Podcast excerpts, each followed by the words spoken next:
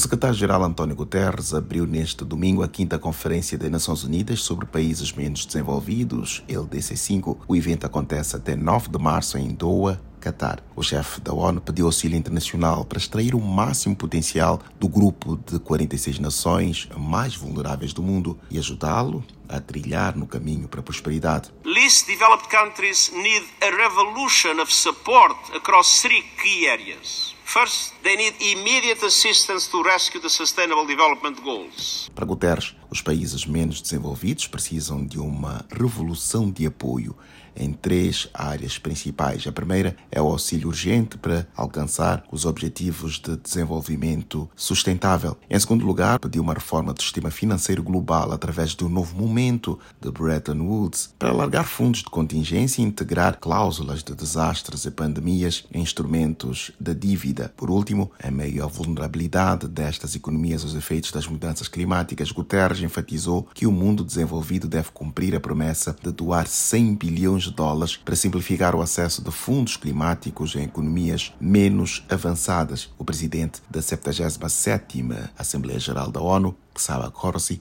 disse estar confiante de que todos desejem cumprir a promessa de se alcançar a Agenda 2030 e transformar as economias. Para ele, este processo exigirá decisões de alto impacto e ações transformadoras. No início da plenária, o emir de Qatar, Sheikh Tabin Ibn Hamad Al Thani, anunciou uma contribuição financeira de 60 milhões de dólares para o Programa de Ação de Doha para os países menos desenvolvidos para a década 2022 a 2031. Da ONU News em Nova York, Eleutério Gavan.